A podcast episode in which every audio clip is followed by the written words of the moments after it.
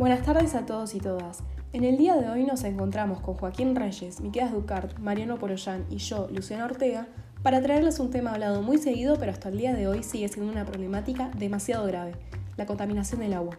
Muchas veces pensamos que tenemos amplio conocimiento y conciencia acerca de esto, pero cuando uno mismo se pone a analizar, ¿realmente sabemos qué está pasando en nuestros caudales? Es momento de sacar a luz lo que está pasando en la Argentina, porque lo que sí sabemos es que el agua está enferma.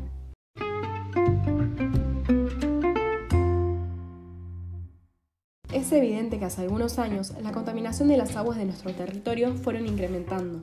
Sumado al poco cuidado de los vertederos, nosotros como sociedad hemos aportado de forma negativa a esta problemática, desde el simple hecho de no tirar el papel de caramelo donde corresponde, hasta las descargas clandestinas de materiales a los cursos de ríos, arroyos y lagos. No hay que ir muy lejos para presenciar dichas situaciones. En ese sentido, Neuquén tiene el problema de descargas clandestinas en el canal Villa María, Necochea y en el arroyo Durán. Un caso similar a este trascendió en la provincia de Entre Ríos, donde cerraron una papelera por verter residuos peligrosos en los desagües que iban dirigidos al río Paraná.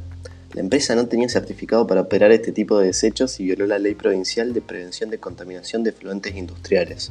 Como consecuencia, se registró una enorme muerte de peces y vida acuática.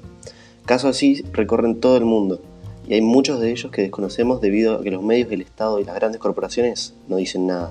Por otro lado, en la ciudad de Rosario hablan de una pandemia silenciosa de plástico que afecta tanto al río como a los pescadores.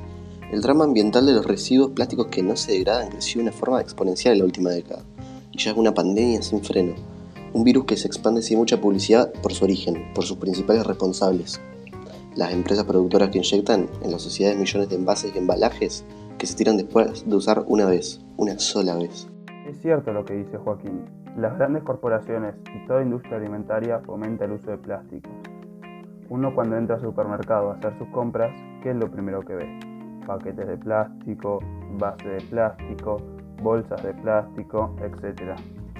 Esa concepción del mundo capitalista gira alrededor de usar materiales que, según comentó nuestra profesora Candela Duarte, nosotros pensamos que al tirar a la basura nos deshacemos de ella, pero no es así, sino que se introducen en el ámbito de los basurales, y a decir verdad no sabemos con certeza dónde terminan acaban de decir mis compañeros, uno suele pensar que por tirar los residuos al tacho, así como están, estamos esperando que los cuerpos de limpieza, como en Argentina lo escriba, actúen como se deben, o los mismos basurales lo hagan.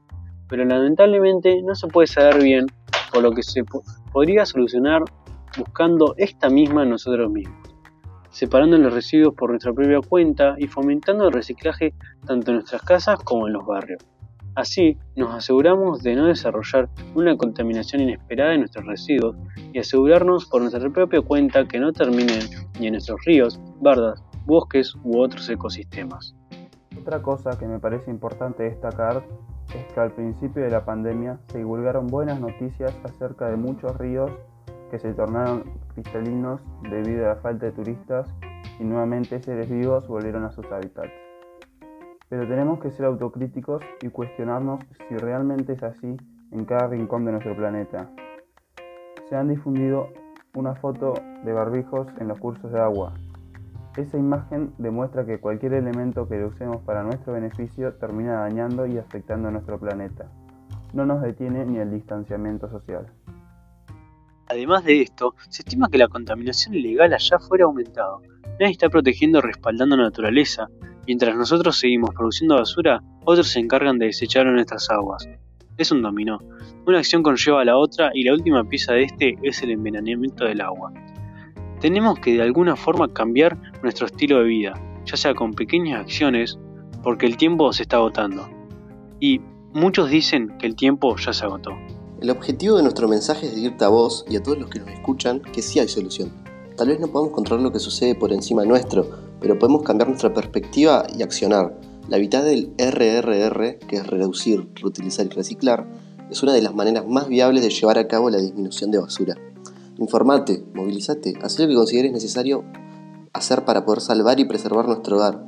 Es momento de implementar la educación ambiental en todos los ámbitos posibles, porque mientras más gente se sume y empiece a hacer lo correcto para nuestro planeta, más veloz será la recuperación. Esperamos que este podcast les haya gustado y creemos que es una de las mejores maneras de informarse y hacer algo ante esta problemática.